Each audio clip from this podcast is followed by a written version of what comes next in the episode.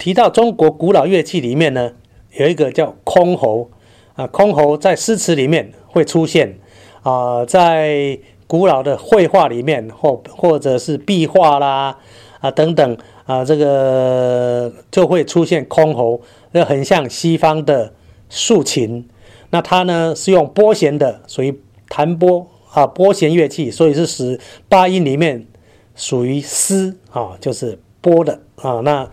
箜篌啊，声音蛮悦耳的，就像听竖琴一样，好像把你带到这个空中一样啊。如果说呃敦煌壁画里面的飞天呢，所谓飞天就是我们称的天使啊，这些飞天呢，你用箜篌来形容就最呃最合适不过了。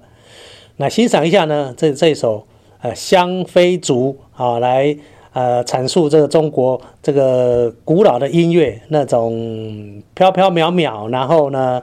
进引人进入仙境的感觉啊，飞天就仿佛在你身边飞来飞去啊，那就是箜篌的效果。一起来欣赏《香妃竹》。